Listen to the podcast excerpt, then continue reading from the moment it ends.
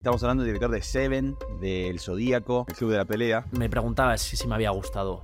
Voy a mojarme ahora, ¿vale? Esto es algo cinematográfico muy interesante. ¿Por qué la película tiene ese look? ¿Por qué luce así? ¿Por qué tiene esa imagen? ¿Por qué tiene esa pinta? Como McDonald's, eh, aparece Amazon. Claro, es que esperas eso, ¿no? Como que pasa algo más, como, como con el cliente en ese pisazo en Nueva York. Es que Hola a todos, bienvenidos a un nuevo episodio de Tiempos de Cine. Aquí estamos Valentino Sumo y Alfredo Andreu, dos amigos que amamos el séptimo arte y que también contamos historias a través de la cámara del guion.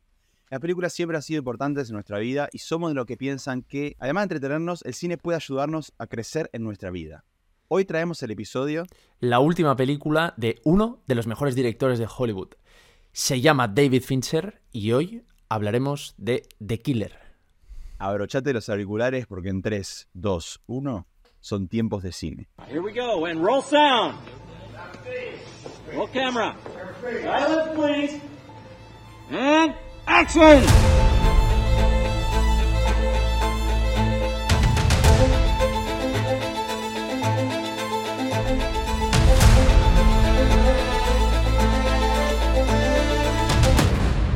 Hola, Hola Valen, ¿qué tal? ¿Cómo estás? ¿Cómo estás?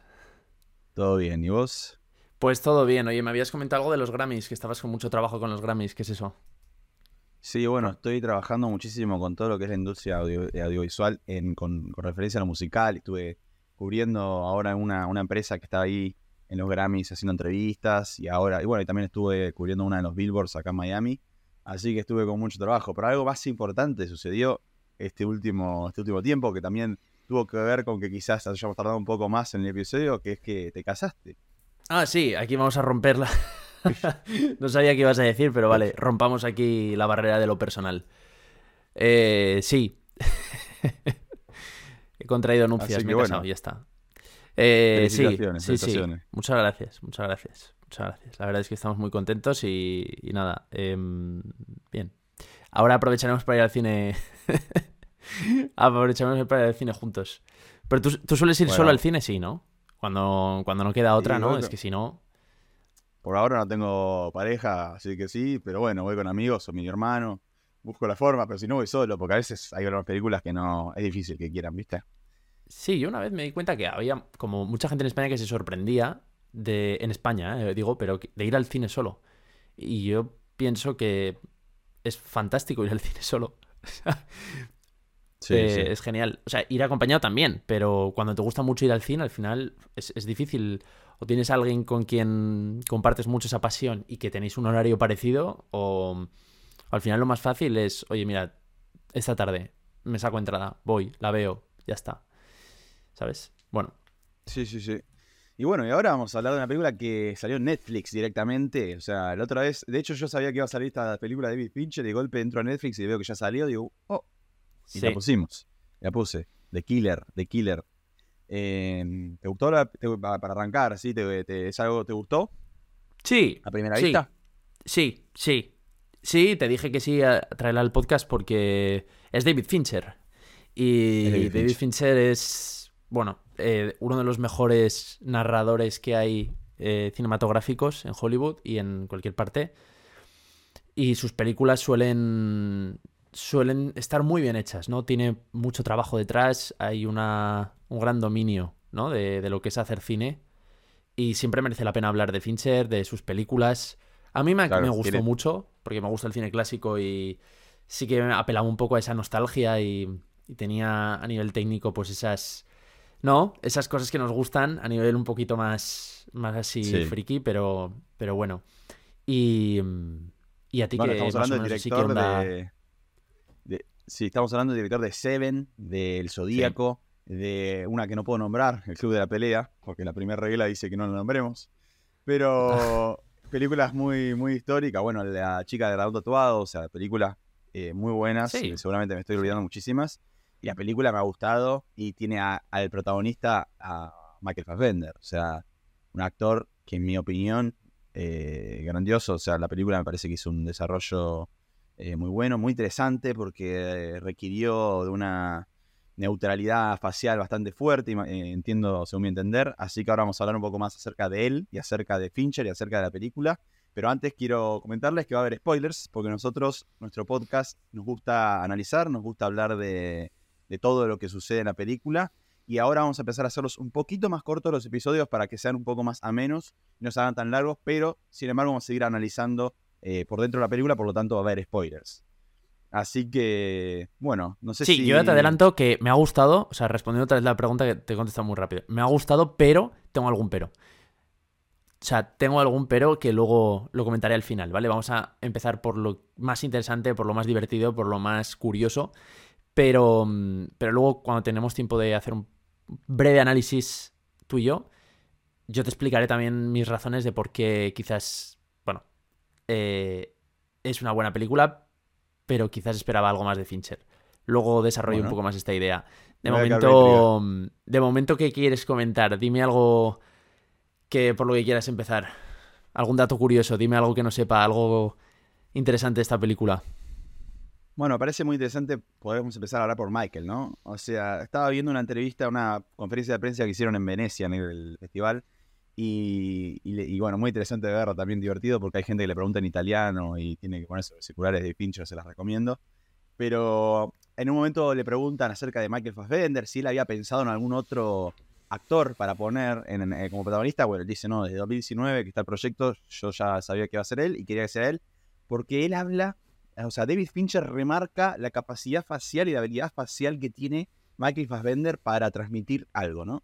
En este caso, en esta película, vamos a ver un personaje un poco neutro, con muy poca expresión. eh, y él, eh, Fincher dice que lo que la idea para poder, eh, digamos, portray al personaje, o sea, eh, representar a este personaje era no dar nada. O sea, no, no dar mucha información, sino que sea algo bastante, una hoja en blanco, podríamos decir, y que después, a medida que va pasando la historia, vemos su accionar y escuchamos su voz en off, que ahí es donde eh, nos entra mucha de su información, a través de la voz en off, eh, vamos a empezar a entender acerca de este personaje. Entonces, a, Fincher le gustaba mucho su capacidad visual y dice que la película que le fue de gran influencia para poder pensar en Michael Fassbender para este personaje de, Kill, de The Killer, que no tiene un nombre, por cierto, que tiene muchos alias, es Haywire eh, que es una película en la que aparece eh, eh, Michael Fassbender, no la vi, pero él la nombra como una película que él vio y le generó una influencia para eh, elegir a, a, Michael Fassbender. Pero igualmente Michael Fassbender, tengo entendido que no venía haciendo muchas películas. Hmm. Eh, vos creo que, es, que me habías comentado algo acerca de eso. Sí, eh, si lo echabas de menos desde hacía cuatro años, o no, porque es la última vez que hizo una película, o que, bueno, se estrenó. ¿Cuatro años? Desde X-Men Fénix Oscura, en concreto, Michael Fassbender no había estrenado ninguna película.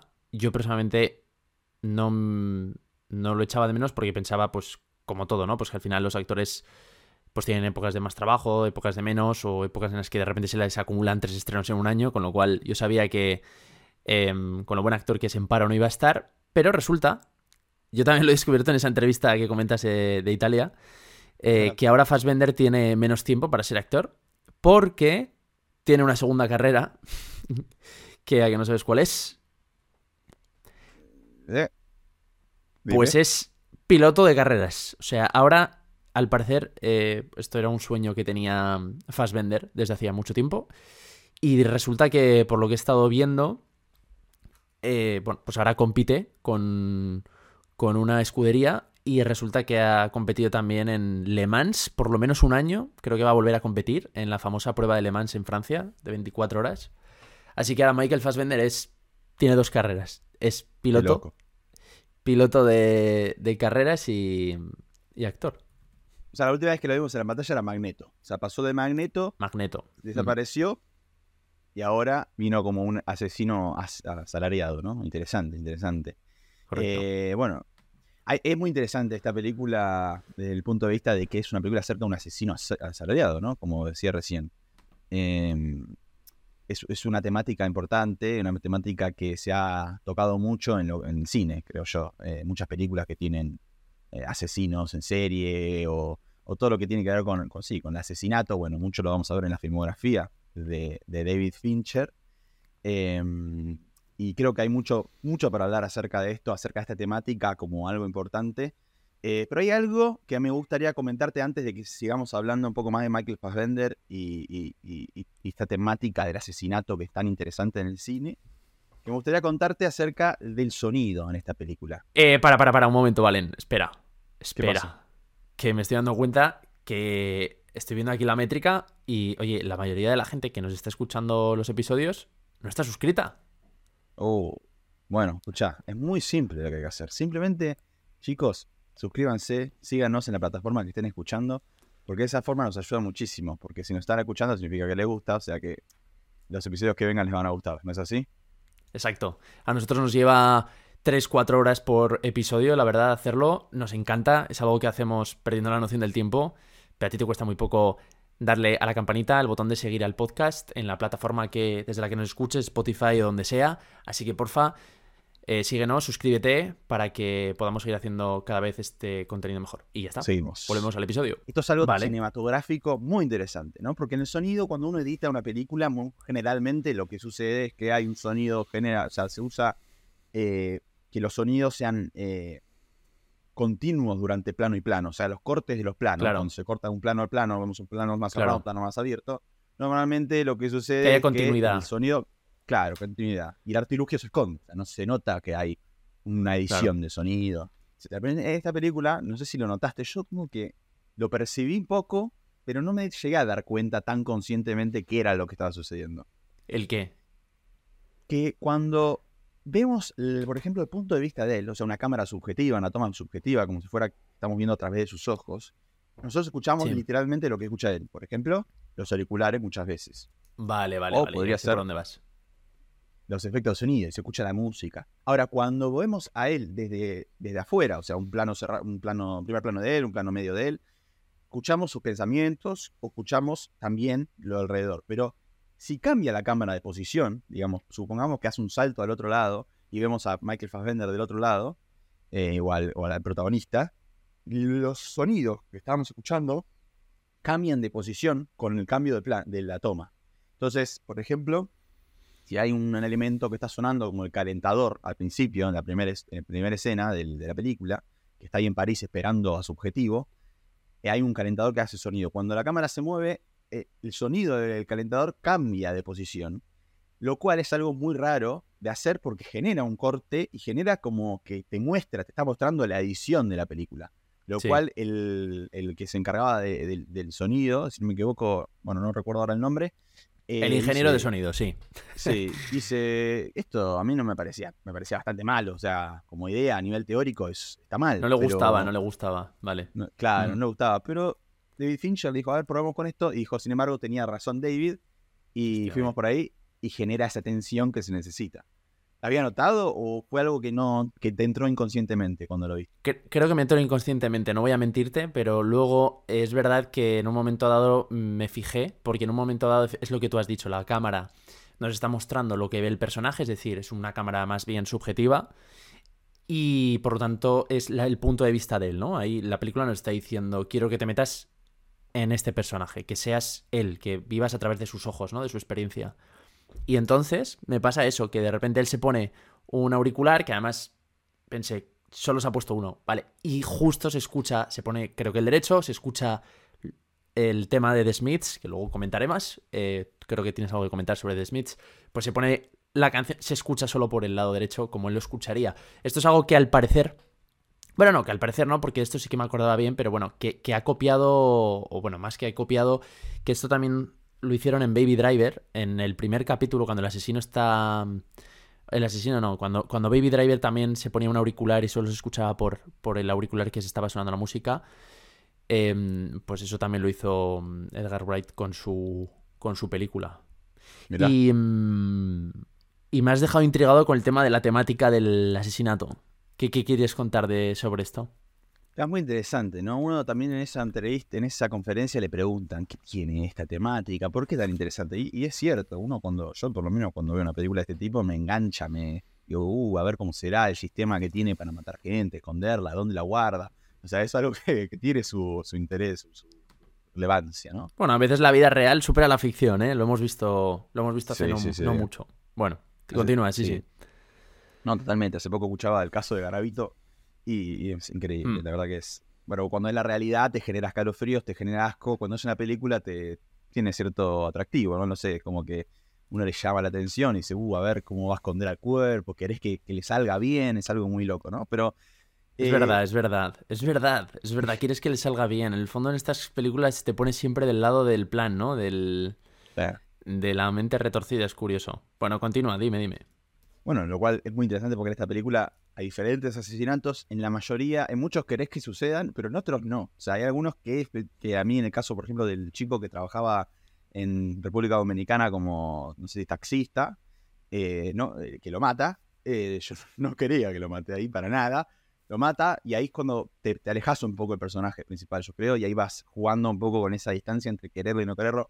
Pero bueno, me, voy- me estoy yendo un poco a las ramas. Lo que le decía acerca de esta temática, él dice, es una, una temática simple, directa. O sea, es, compelling, como dicen en inglés, que es como atrapante, simple. Es, es algo que tiene, que se entiende fácil y además tiene altos riesgos, alta tensión, porque es algo muy fuerte. Si sale mal, puedes ir preso, puede, pueden matarte, puede- bueno, todo lo que podría, vemos que podría suceder también en esta película en particular. Pero hay una frase con la que me quedé, que me llamó la atención, que dice David Fincher, eh, que es mi esperanza o mi, lo que yo espero de esta película es que alguien va a ver esta película y va a estar muy nervioso acerca de la persona que tiene atrás en la fila en Home Depot. Eh, Hmm. esa frase me llama la atención porque es cierto que algo que tiene muy interesante también el- la temática del asesino, que normalmente muchas veces en la vida real y en la ficción el asesino es una persona normal. Sí. Entonces, eh, bueno, es algo que, que podemos ver en esta película, como por ejemplo, no sé si te acordás de la escena que él está con el tacho de basura eh, en, la es- en el elevador y tiene el cuerpo de, del Ah, abogado, sí, y alguien, y alguien hace un chiste, ¿no? Sí, le dice, ¿te ayuda a sacar el cuerpo? Le dice algo así. Sí, que eso además es muy real, ¿no? Pero muchas veces llevas ahí como una bolsa de deporte grande y dices, eh, joder, que estás escondiendo ahí el cadáver o qué, has matado a alguien. Claro. Y la verdad es que me hizo gracia porque. Porque sí, y además es un punto de humor, ¿no? En una película que en general es bastante. de- es un thriller, es todo muy. Está muy medido, pero bueno, no hay mucho espacio para el humor, no es una comedia. Dije, coño, qué bien, ¿no? Qué buen, qué buen punto. Sí. Y Yo a- ya te- la próxima vez lo, lo vas a pensar Sí, dos sí. veces antes de hacer un chiste así, ¿no? Sí, la verdad es que sí, lo vas a pensar dos veces porque es verdad que lo que dice Fincher, ¿no? Nunca sabes eh, si el que está al lado es un mercenario a sueldo. Y, Claro. mm, y sobre esto de, mm, de retratar mercenarios, eh, hablaba también un poco el, el look de la película, ¿no? ¿Por qué la película De tiene un- ese look? ¿Por qué luce así? ¿Por qué tiene esa imagen? ¿Por qué tiene esa pinta? Y hablaba el director de fotografía. Pero antes, antes de decirte lo que dice el director de fotografía, quiero decirte eh, otra cosa que dice Fincher que quiero rescatar ahora porque me parece un dato muy curioso y que habla un poco de... mm, Porque hoy estamos hablando de Fincher, hemos dicho que es un genio, hemos dicho que es uno de los mejores narradores que hay en el cine actual. Y... mm, Pero bueno, hay que explicar un poco también eh, la fama que tiene, ¿no? Y quizás como consecuencia de por qué se ha ganado esa fama, quizás tenga algo que ver, ¿no? Con, con quién es, ¿no? Y por qué decimos que es uno de los mejores narradores. Y, mm, y a, lo que, a lo que voy es que en una entrevista en la que estaba Sí. pues, leyendo para preparar el episodio le preguntan ¿cómo decidiste dedicarte al cine? Le pregunta el, el periodista, ¿no? Y la respuesta que le da Fincher me parece digna de compartir, ¿vale? Así que por eso le he traído al, al podcast. Y él A dice, ver. de pequeño lo concebía como algo que ocurría en tiempo real. Es decir, con siete años, dice su película, bueno, mi película favorita era Dos hombres y un destino.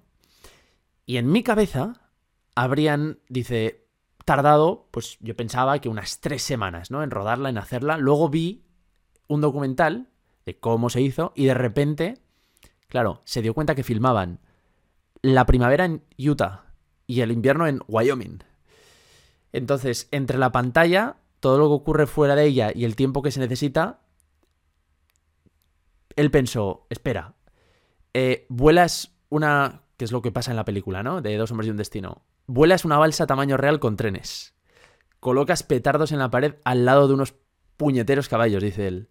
Y pasas un rato con Catherine Ross. ¿Me estás diciendo que haces todo eso este es el mejor trabajo del mundo. Y em, Claro. me hizo gracia que, que- que lo dijera así, porque es verdad, porque visto desde ese ángulo, claro, tienes que ser merecedor, ¿no? De poder volar un puente en, en tu película, ¿no? O sea, tienes que tener munición suficiente para hacer eso, pero me pareció sí. Una, una buena forma de resumir el, el trabajo de, de ser director, ¿no? Sí, sí, sí. ¿Estás de acuerdo con esta, es con esta respuesta de Fincher? Sí, sí. es- yo creo que es algo que a todos los que nos gusta el cine y nos queremos dedicar más al cine, es algo que nos ha cruzado quizás más de chicos. Después uno se va. Es como que te enamorás por lo, por, por lo superficial, quizás al principio, después te vas enamorando por, por, lo, lo interno, por, por todo lo que tiene el cine, todas las capas que tiene, ¿no? Todas las. Todas la- sí, las layers que tiene el cine, ¿no? Eh, a nivel narrativo, guion, etcétera. Pero es verdad que tiene ese atractivo de, por ejemplo, imagínate que vas a rodar una película como Rápido y Furioso, tenés que correr con autos, peleas, mujeres, eh, ch- hombres todos musculosos, es todo eh, súper, eh, no sé, te- te- ¿cómo se dice? Te- em, testosterona, eh, Testosterónico. todo diversión. Bueno, o sea, Sí, lo hablaba, lo, hablaba hace mucho. Lo hablaba hace mucho con un amigo, ¿no? Con la reciente pérdida de Matthew Perry, pues hablábamos de otras comedias, ¿no? Y hablábamos de The Office, por ejemplo. Y me decía él, "Jo, es que ¿cómo se lo tiene que pasar Steve Carrell rodando The Office? Es que se lo tiene que pasar de muerte. Porque está todo el rato. Es que se le ve, es- o sea, se ve que se divierte porque Claro. es que, ¿no? O sea, el, está ahí todo el tiempo eh, dando el tempo correcto de la comedia, ¿no? Está en el chiste, está clavando cada línea de diálogo. Y, hay, y hay comedia, o sea, rodar una comedia y una serie que ya está muy... todos saben lo que tienen que hacer, que entienden su personaje bien, que cada día es lo más parecido ese rodaje a un trabajo de, de oficina, ¿no? Porque ya llevas mucho tiempo rodándola. Tiene que ser una maravilla, ¿no? Tiene que ser una maravilla. Una delicia para el que dirige, y, pero también para el que actúa, ¿no? Te lo tienes que pasar muy bien. Claro. Te lo tienes que pasar. Yo creo que los actores Sí, son muy bueno. conscientes de eso, siempre lo dicen, son, se sienten muy agradecidos, muy privilegiados de trabajar con los equipos que trabajan cuando estamos hablando de estos niveles. Pero bueno, me ha hecho mucha gracia que un director de la Sí, talla de sí. Fincher pues eh, recupera ese niño, ¿no? Esa, esos ojos de niño, ¿no? De, de, al final, ¿por qué te dedicas a esto, no? Pues, pues porque Me a mí me encantó. gustaba Dos hombres y un destino de pequeño y yo veía que volaban puentes, que salía Catherine Ross.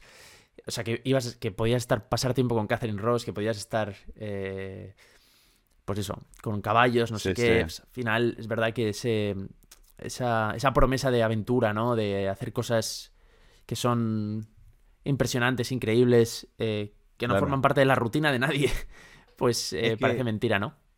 Desde, desde una película come- como comedia, un sitcom que estabas nombrando antes, como el caso de Friends o The Office, hasta una película dramática como es esta, eh, todo es divertido, o sea, tenés, es un juego al fin y al cabo. Es como todos estamos jugando a que algo está pasando. O sea, cuando estás grabando en un rodaje, a mí me- siempre me fascina el momento que estoy en rodaje y se dice acción. Como todos estamos alineados jugando a que los que están dentro de la cámara, que eso está pasando. Y los que están afuera, asegurándose de que todo eso que está pasando suceda como tiene que pasar para que sea perfecto en cámara. O sea, es una, es una situación tan increíble que, que realmente cuando uno va, un- o sea, una persona eh, que no está en el ámbito, también cuando le decís, cuando ve algo del behind the scenes o ve que va a tra- trabajar hacer algo de eso, o a mí cuando me sale algún trabajo así interesante con alguna persona capaz un poco más famosa, la gente le, le gusta, o sea, es algo A la gente le encanta. sin duda. Sí, sí. O sea, que Sí, te paguen y por si hacer están eso cortando es- una es- calle y ve una cámara y ve luces y ve... eh, se asoma, ¿no? Y le genera, a la gente Sí, le genera sí, mucha sí. curiosidad. Cada vez tengo más amigos que no, no se dedican al mundo audiovisual, que me envían vídeos de cómo han rodado ciertas escenas, ¿no? Pues eh, les llama mucho la totalmente. atención. Claro que llama la atención y, y siempre nos hace gracia, ¿no? El, el, eh, un poco ese... mm, es- Eso, eso que se crea, lo que dices tú, ¿no? Esa sensación sí, de esa equipo, en el- fantasía, ¿no? de todos a una, de hacer esa fantasía que se trata de hacerse realidad, ¿no? Eh, Sí, eh, ¿Dónde está el límite entre lo que de repente es, es circo y de repente es realidad, ¿no? Y en la acción, ¿no? Total. Pues está, es verdad. Y lo que te quería bueno, decir de... Ah, sí. Te iba a preguntar eso, justamente. Te iba a preguntar eso. Vale. Me estabas contando lo de la cinematografía, por qué es tan dramática eh, o por qué se ve tan eh, oscura, ¿no? Era algo por ese, de, de ese estilo que estabas comentando. Hay, hay muchos momentos que la película es muy bonita visualmente. Estamos hablando de Fincher. Obviamente Fincher domina la composición del plano, los colores. Siempre las películas de Fincher tienen ese toque de saturado de color, ¿no? Un poquito bajo de saturación, un poquito eh, Sí, con, sí. Esas, con esas sombras, eh, siempre con esas. con una luz muy tenue. Eh, no son grandes. eh, no son películas gran, muy iluminadas. Pero bueno, es una luz más bien intervenida, ¿no? No es una luz muy naturalista. Es una luz intervenida, pero muy elegante, ¿no? Muy de penumbra, muy de sombras y muy de tonos hacia lo verde, hacia lo naranjita, hacia lo amarillo. Y Sí. estaba un poco intentando sacar algún dato interesante de que comenta su director de fotografía, que por cierto, ahora te quiero preguntar una cosa sobre él, a ver si lo sabes, por curiosidad, que se llama Eric Mas- Messersmith, no sé si lo he dicho bien, Bueno, sí, seguro. Bueno. sobre la selección de cámaras, ¿vale? Que siempre tú y yo hablamos alguna vez de, oye, ¿y por qué han- habrán elegido esta cámara o tal? Y entonces, él explica que cuando estaban eligiendo qué cámara usar, pues se acababa de desarrollar una nueva cámara Red, de la marca Red, que es la bien. V-Raptor. Y, mm, y resulta que les solucionó varios de los problemas de, con que tenían con el color. Y, mm, y también había unas cuestiones del menú de la cámara a nivel de logística que a los asistentes de cámara les gustaban más. Y además, las, esta cámara, se supone la V-Raptor, yo no la he visto en persona, pero es bastante pequeña, con lo cual te permite muchas veces meterte en espacios pequeños no- que no necesariamente sean un plató, es decir, puedes rodar en una localización real, que esto lo comentaste también mucho con el tema de la Sony Venice en el episodio que hicimos de, mm, de Boys Afraid, ¿no? Exacto, que podían meterse muy cerca de la pared y el personaje, porque Claro. no era un plato que pudieran quitar la pared. Y, mm, y que y me gusta que el director de fotografía dice, bueno, sí, usamos todo eso porque, pues sí, pues nos gustaba, porque era una buena cámara, pero sobre todo porque nos me pareció la mejor herramienta para contar esta historia. Y al final dice, es una herramienta, como una raqueta de tenis.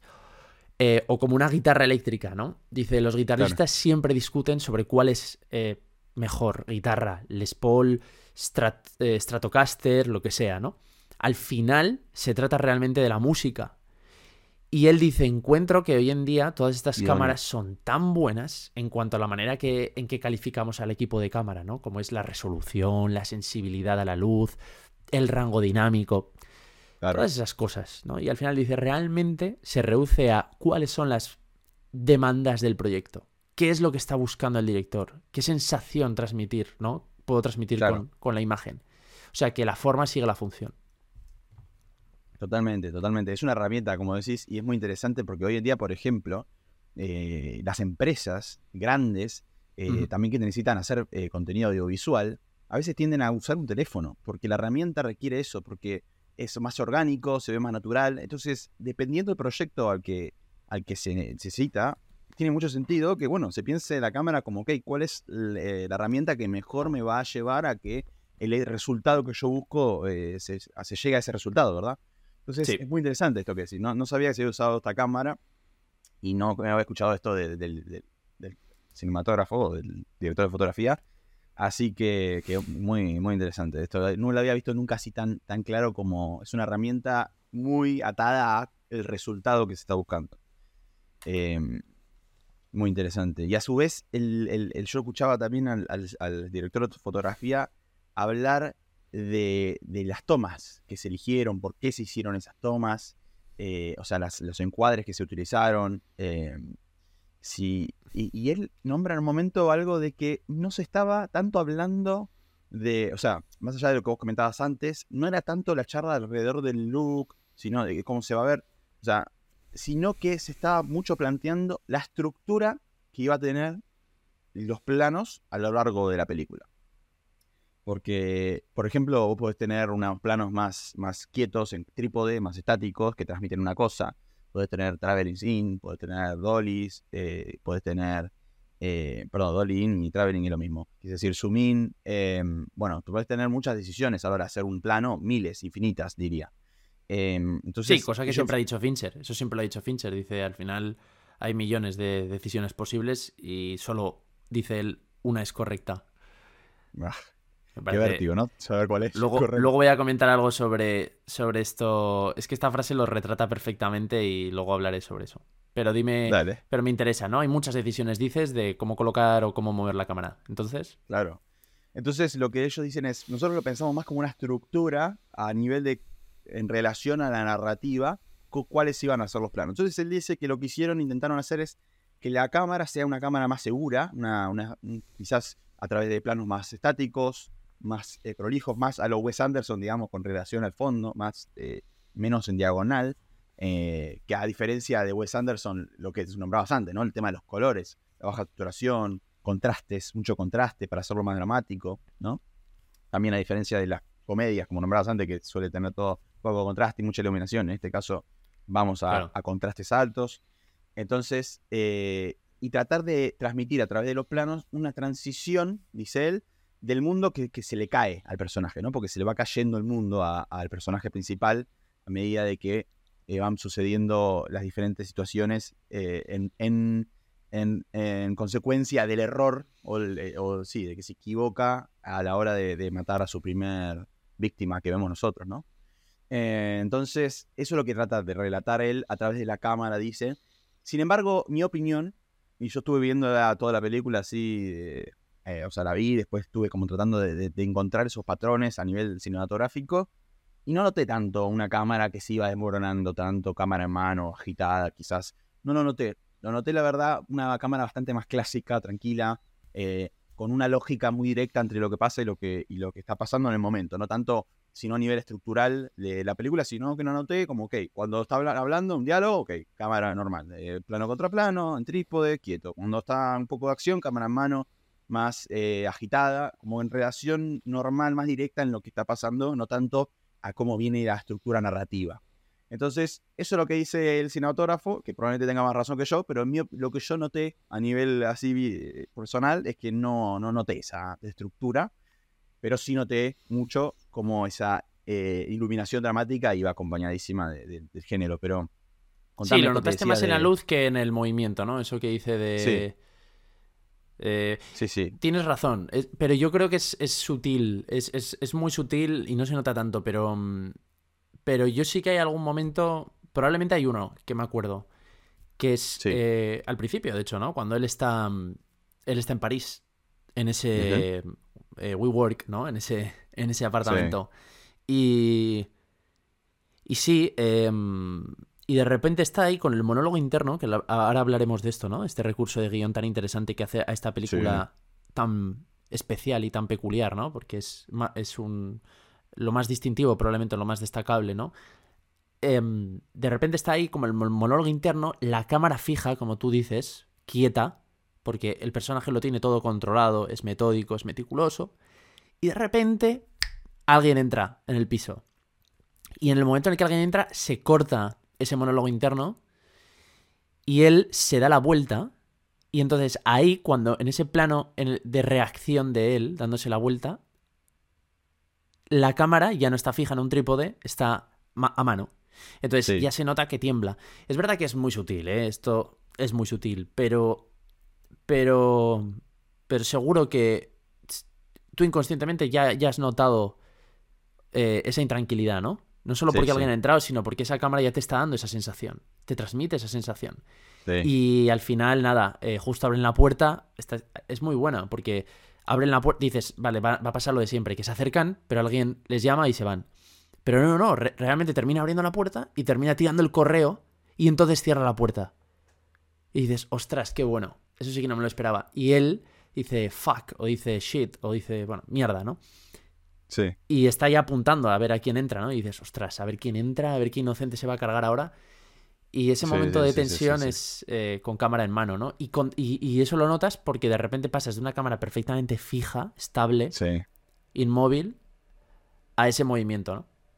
Sí, que además me da la sensación de que, viste que encima tiene Franco el, el, el- el sniper, eh, que, lo, Sí. que lo levanta y es como medio tosco, ¿no? Que esté con el con ese pedazo de arma adentro. Sí, Y creo que la da- Sí, sí, me dio la sensación de que la cámara estaba, o sea, a mí cuando lo- la vi me dio esa sensación como que la ¿te cámara acuerdas, estaba- verdad? Estás acordando de eso. Sí, sí, Mm. sí, sí, sí.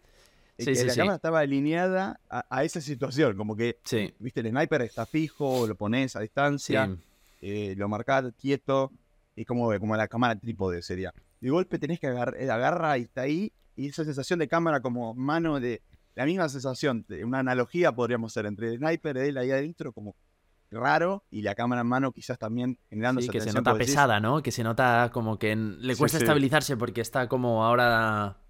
Ya no está tan equilibrada, ¿no? Ha perdido el equilibrio, ¿no? Como el. Totalmente, totalmente. Muy buen punto. ¿Qué este. comentabas antes de David Fincher, de, de las tomas y las infinitas decisiones que hay? Bueno, ya lo sabes, pero. Y lo sabe probablemente mucha gente que nos escuche. eh, una de las cosas por las que siempre eh, se ha dicho que David Fincher es un perfeccionista es porque repite. Repite, repite, repite, repite una y otra vez. Por ahí se dice que tiene el récord en 107 tomas de un plano. 107 tomas de un plano. Quien ha estado en un Uf. rodaje sabe lo que es eso.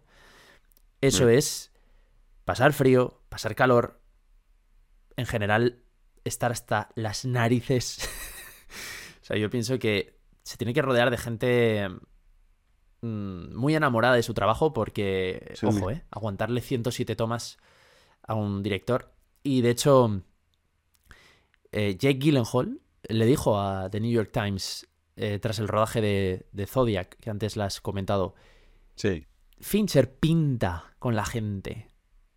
Y puede ser duro ser un color, dijo. Y em, Jodie Foster una vez lo resumió más breve, dijo, es difícil ser David Fincher. Y él confesó en una charla con Sam Mendes, que es muy amigo suyo, que la frase que más repite en un rodaje, en un plato, en un set, es cállate la puta boca, por favor. y reconoce que se vuelve muy... se pone firme cuando nota que alguien está como flojeando. Que esto es algo que le he escuchado a algún director ya con experiencia, ¿no? Que es verdad que un poco en un rodaje siempre, cuando dices el corta, como que la energía de todo el equipo como que decae un poco, ¿no? O sea, al final la energía humana tiene un límite y tiende como a decaer, ¿no? Y él, y él recoge eso rápidamente y dice, no, no, volvemos, volvemos. Y, y, el, y claro, y tiene todo el sentido, porque, oye, visto el tiempo y el dinero que hay en juego en un rodaje, es, es necesario, ¿no? Y, y al espectador eso le permite que, que nunca deje de... O sea, que nunca te relajes viendo una película de Fincher, porque todo está muy preciso, muy milimétrico. Claro. Y Fincher va por su camino y, y hace años estuvo en conversaciones para dirigir una película de, de Spider-Man, pero lo que les propuso al estudio debió ser tan distinto que los jefazos eh, con corbata pues dijeron que no, que lo, lo aborrecían. Entonces, bueno, podéis amarlo odiarlo, eh, pero al final, eh, bueno, él, él- él dice, ¿no? El estreno del Club de la Lucha en el Festival de Venecia hace años nos, quer- nos querían arrancar la piel. Él- esto lo contó, ¿no? Y, y luego, pues ha vuelto hace dos meses a la Mostra de Venecia, ¿no? Bueno, hace más, pero hace, hace un tiempo a la Mostra de Venecia. Y que es donde, de donde comentabas la charla de antes, ¿no? La entrevista a la que Sí. hacías referencia. Y el certamen esta vez lo acogió como a un divo, ¿no? Y hay, y hay algo alabable ahí. Es lo que quiero decir con todo esto, ¿no? Que hay algo alabable, pero a la vez pienso, joder, pero mm, como para 107 tomas no es pasarte, no es llevar a todo el mundo al límite, pero hay algo de, de eso, ¿no? De, de... Tiene sentido. O sea, él dice, estoy tan cansado de que se me ponga esa fama de tener que explicarlo a pensadores vagos, dice él, y que están totalmente decididos a convertirte, eh, o a convertirlo en una... eh, a convertirme en un dictador, ¿no? En un rodaje. Yo no Claro. impongo, dice él. Yo no soy un dictador. Hay gente a la que no le gusta hacer muchas tomas, ¿vale? Lo entiendo. Brian Cox, el actor de el protagonista de Succession, por ejemplo. Pero a veces puede ser mejor en la toma 12 que en la 3. Y quiero rodarlas porque quiero poder elegir el montaje. ¿Qué opinas? Interesante, es interesante. Sí, igual es Claro. una línea fina, ¿no? Porque, eh, digamos, si hay tanto dinero en, en- hay tanto dinero en cuestión que, eh, que se puso, ¿no? Que alguien más puso, eh, la decisión es, ok, o hago menos tomas y, y ahorro, digamos, dinero, o hago más tomas y hago que ese dinero valga más, mejor, porque encontré la toma en la toma 12, digamos. Es como esa línea fina, ¿no? De que ¿Para qué lado se iría? ¿Cuál es la correcta? Bueno, ahí está, me parece que quizás la, la astucia de cada director, ¿no?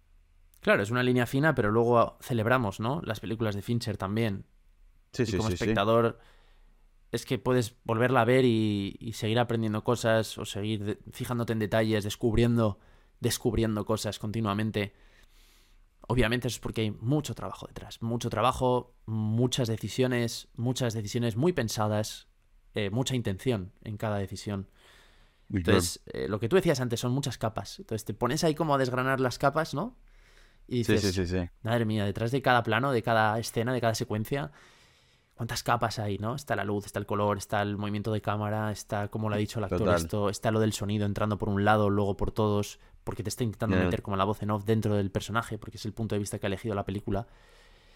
Este guion Sí, desde sí, te sí. quiere contar esta historia, en fin, todo eso es fascinante. Bueno, Es, es- es- sí, lo es, lo es totalmente. Y de hecho, por eso los episodios se nos hacían tan largos, porque hay tantas cosas para, para desarrollar del guion, de la cámara, todo. Y, ahora vamos a ir, me parece que tenemos que ya en algún momento ir a- hacia lo que es el POV, o sea, perdón, el, eh, la voz en off y todo lo que es el monólogo, el mantra ese, pero antes de que La vayamos historia. a eso y podamos entender bien la historia, que nos estamos medio yendo por otras partes, ¿Vale? y creo que es muy importante también entender bien la historia, qué es lo que hace que esta película sea buena o no. Y también quiero escuchar tu, tu punto que decías que, que hay algo que no te convence del todo. Sí, sí. Eh, antes de eso quería contarte eso. una, Mm. una situación, porque viste que en la película hay eh, marcas como McDonald's, eh, aparece Amazon, Sí, y aparece y aparecen muchas marcas que, que es raro a veces, viste, como... en Sí, aparece también. Sí, sí, sí, sí. Google Maps aparece también ahí como en la pantalla. Sí. Aparece un desplegable, es verdad, es verdad. Y hay algunas más, bueno, las marcas de los autos aparecen muy Esto ya lo hizo también. con. ¿No era el Club de la Lucha? Que hizo el plano aquel mítico. Ese plano imposible, ¿no? Que. Porque la cámara viajaba hasta dentro de una. O sea, pasaba por, por dentro de una jarra o no sé qué. Y, y Mm, aparecía no como recuerdo. todo de Ikea. Aparecía como el precio de Ikea. Ah, Había un plano famoso de Fincher que, que era todo como de repente un catálogo de Ikea. Dime, dime. ¿A dónde quieres ir a parar con esto? Bueno, de las marcas. Hay una en particular eh, que en un momento le preguntan acerca de Amazon, viste que, que el, que el asesino compra el, el copiador de FOB, que no sé bien cómo sería en, en español, que es el, el aparatito que, que acercás, por ejemplo, en un hotel hacia la puerta para entrar y ese tipo de aparatos que, que acercás y, y- y detecta y abre una puerta o funciona el elevador de esa forma. Bueno, él en un momento compra en Amazon eh, uno de esos copiadores, ¿no? Y le llega en una de esas cajas de Amazon de acá de Estados Unidos y, y le dice, eh, ¿por qué quisiste? ¿Por qué pusiste eso? ¿Qué quisiste? Dice, mirá, eh, yo estaba hablando con Andrew, a ver, ahora te, le voy a decir el nombre del, del guionista, que fue quien escribió esta película, eh, Andrew Kevin Walker, que es Sí. el, el guionista, dice, esto fue Andrew Kevin Walker, dice, estábamos hablando por teléfono y, me, y le digo, eh, bueno, no puede haber, no puede obtener un- uno de esos aparatos para copiar estos eh, dispositivos y le dice que el Andrew dice, es imposible, ¿cómo? ¿Dónde- si, si pudieras comprar eso, no, no, no habría eh, de esos en los hoteles. Y dice, bueno, no sé, googlealo y avísame. Luego a los, dice Fincher, a los 11 segundos me, me manda un screen, una, el link del Amazon con los 15 eh, de esos copiadores que se podían conseguir. Y bueno, a- tan fácil como eso. Y podías, y dice, podías enviarlo al Marriott al que te estabas quedando. O sea, podés estar en un hotel y comprar uno de esos que te llega al, al hotel para copiar otras, otras puertas. O sea, sería algo realmente muy, muy peligroso, no sé, muy, muy loco. Que, que sea Hombre, con fácil, razón. ¿no? Con razón decía Fincher que, que después de ver esta película no te vas a fiar del que tienes atrás en la fila, ¿no? Es que es verdad. Total, Eh, total, total. Ese detalle es verdad que, que es así como un poquito gracioso, ¿no? En plan, gracioso pero in- in- inquietante, ¿no? Al final es como, ostras, qué fácil es, Sí, sí. qué fácil es eh, entrar a robar, por ejemplo, a una habitación de hotel, ¿no? O, o qué fácil es a veces con, con las nuevas tecnologías y, y poder comprar online cualquier, casi cualquier producto en el mundo, eh, qué fácil es, eh, eh, en fin, el crimen. Total. A él, a- a- al protagonista le, le es muy fácil y, y encima te muestra cómo, cómo lo resuelve muy fácilmente. O sea, no es tan difícil, por lo menos en la Sí, sí, película. sí. Eh, bueno, él vive en Dominicana, que es un poco más fácil que en Estados Unidos o en Europa, imagino. Pero, pero bueno, eh, mata acá, mata en Estados Unidos también y mata en París. O sea que, bueno, y se sale con las suyas. El guion, Eh, el guion es un. es adaptado, ¿no? O sea, no es original. Eh, no, no lo sé, ahora lo podemos buscar.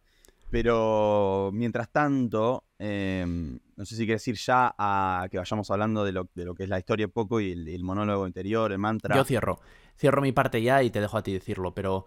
eh, mira, me preguntabas si, si me había gustado. Voy a mojarme ahora, ¿vale? es una película Ok, a ver. que funciona muy bien. Porque Fincher tiene un sentido del ritmo y del montaje y de la fotografía que hace que las imágenes te cuenten todo sin necesidad de entrar en el diálogo o en las palabras. O sea, es una película con mucha palabra, porque hay una voz en off, que me resulta muy magnética de seguir. Una película que va de un asesino a sueldo que te mete en su cabeza, en sus pensamientos desde el principio. Y ya está, ya estás dentro de la peli. A mí me encanta. Puede ser más creíble, menos creíble, puede ser totalmente increíble. Me da igual. Al final, ver eso, lo que tú decías, ¿no? Siempre eh, en el relato se generan estos mecanismos de empatía, ¿no? Por el personaje, de que, por favor, que le salga bien, ¿no? Sí. No sabes a quién va a matar, pero dices que le salga bien. Y dices tú, pero, pero si yo no soy un asesino, qué horror, ¿no? Pero, pero no, pero hay algo de eso, ¿no? Hay algo en esa intimidad que se establece con alguien que está haciendo algo, en que, en que le vaya bien eso que está haciendo ese algo, ¿no? Y. Pero ¿qué pasa?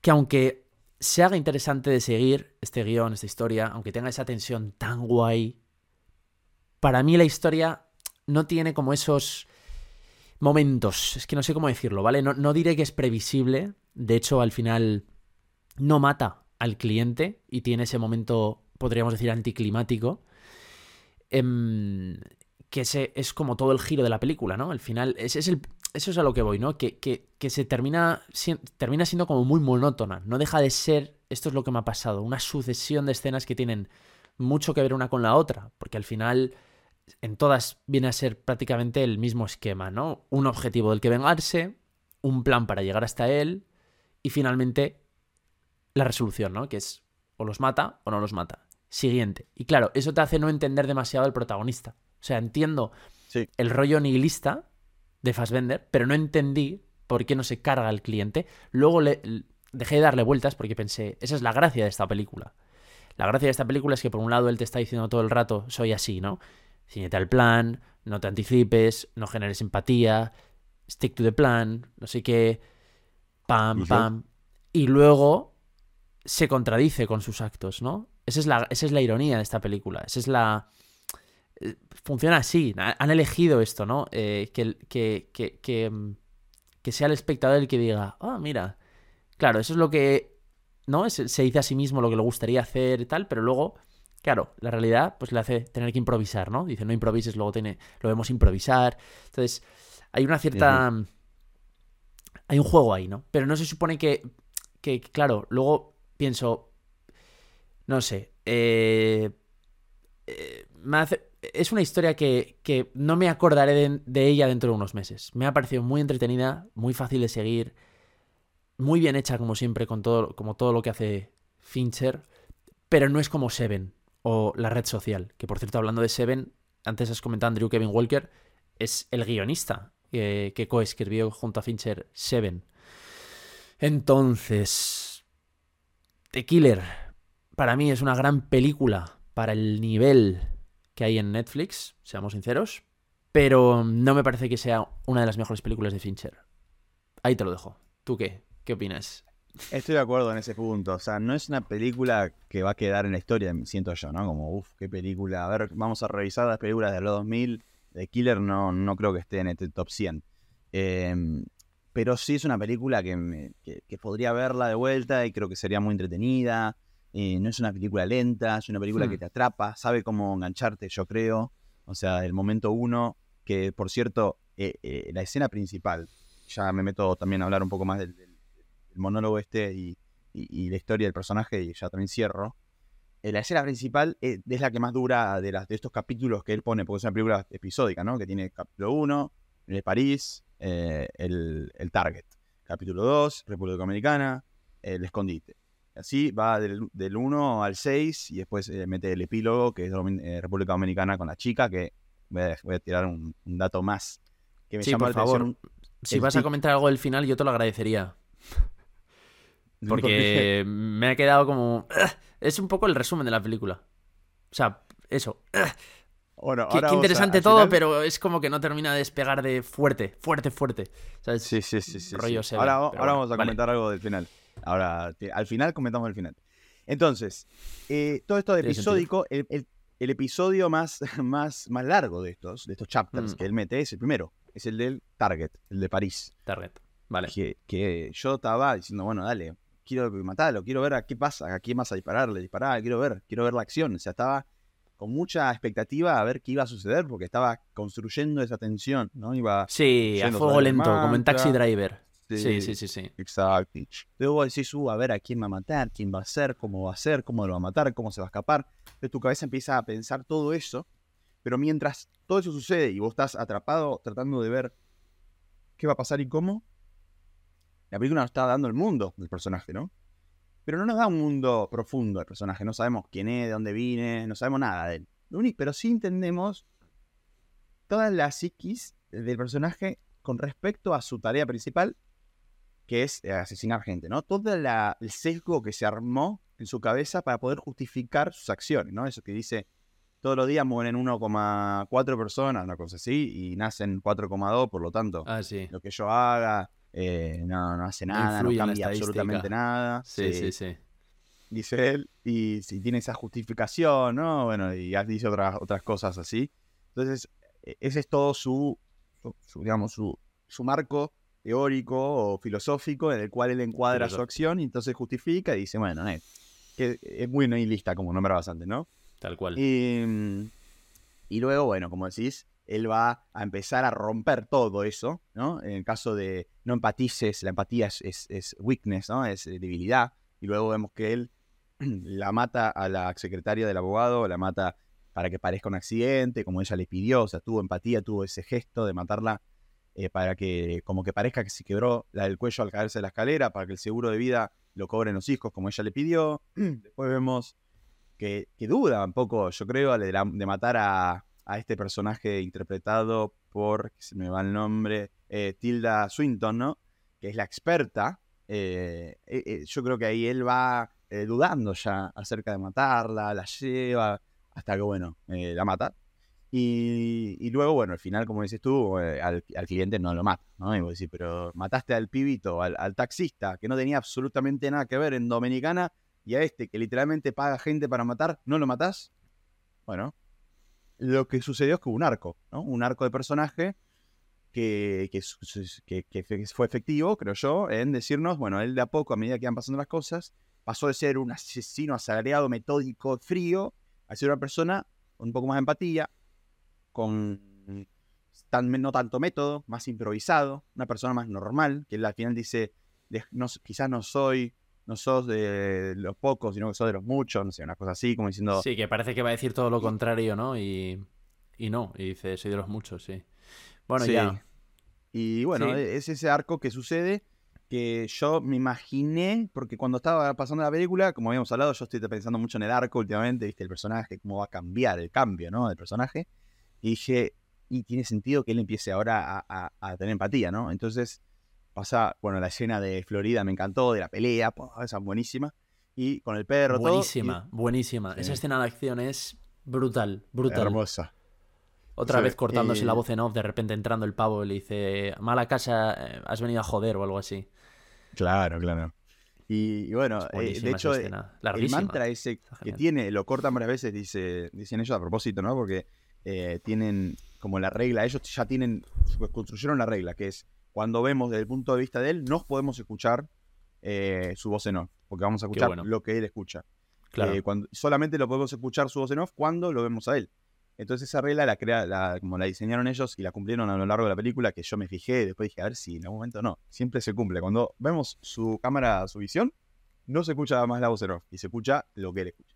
Muy interesante, ¿no? Y cortan y se generan esa, esa- ese diálogo entre, entre el monólogo y lo que sucede. Bueno, muy interesante. Entonces, para cerrar con todo esto, como dices tú, y Fincher lo dice también, eh, la película se trata de eh, ese monólogo, ese mantra que él tiene y su accionar, como ese balance entre lo que él dice que tiene que hacer o, o- cree que tiene que hacer o, él se, se determina como sus reglas y lo que realmente termina haciendo luego, ¿no?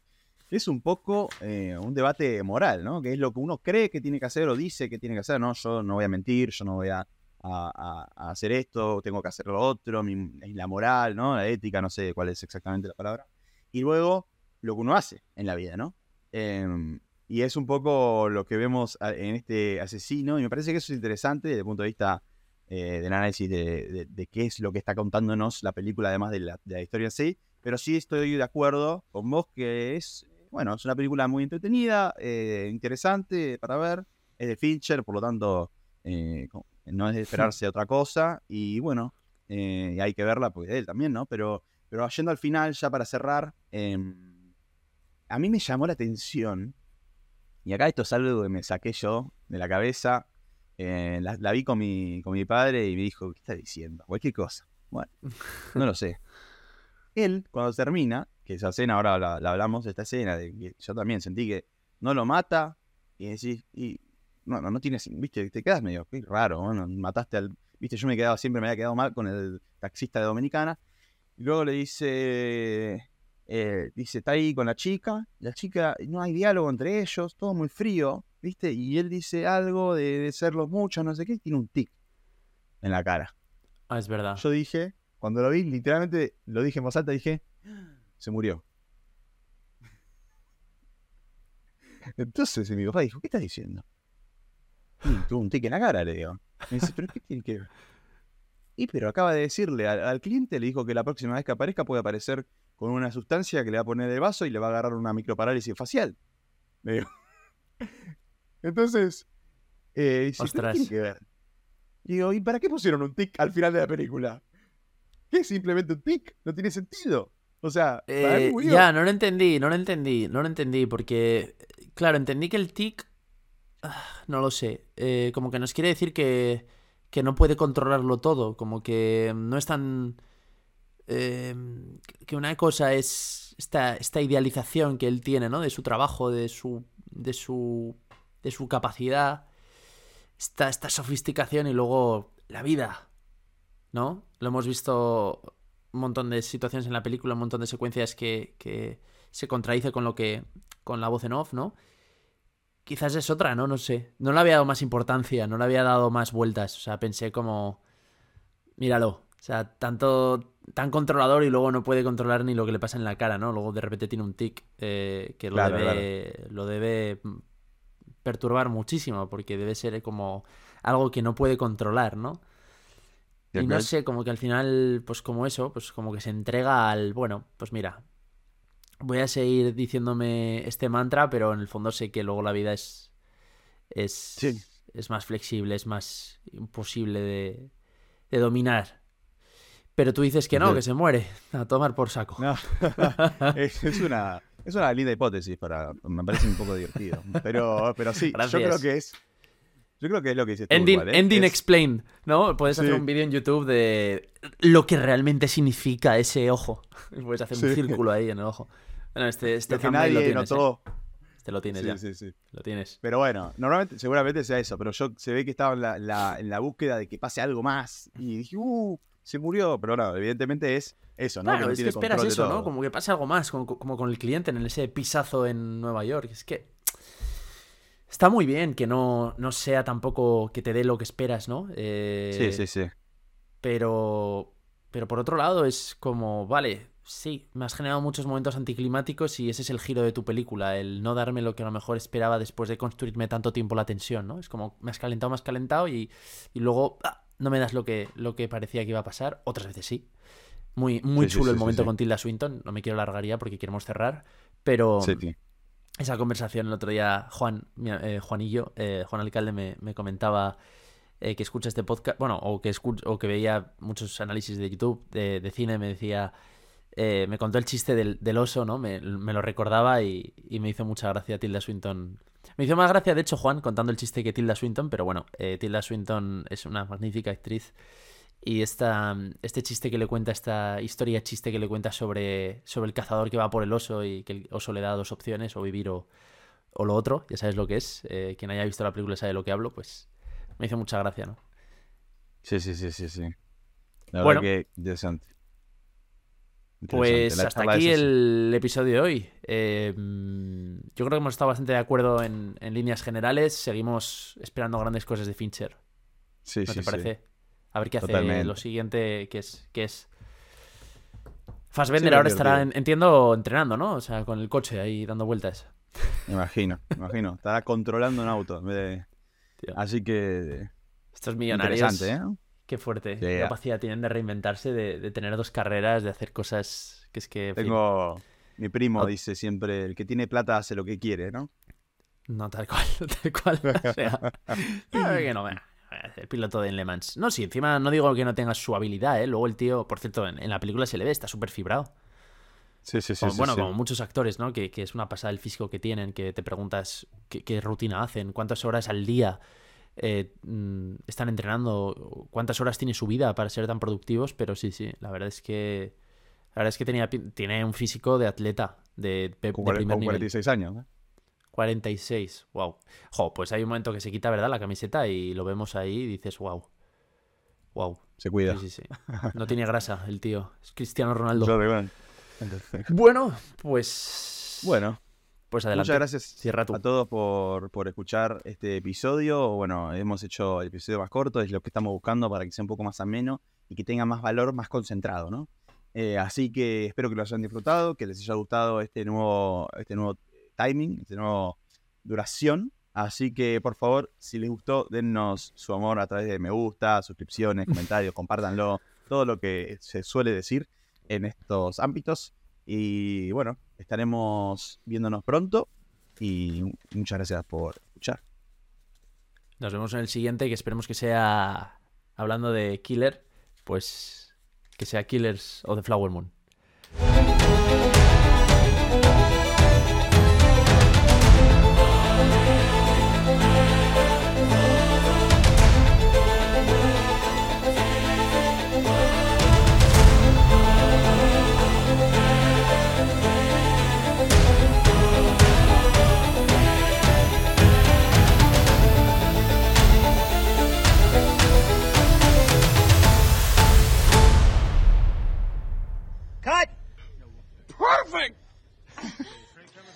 Beautiful. Can you give me just one more?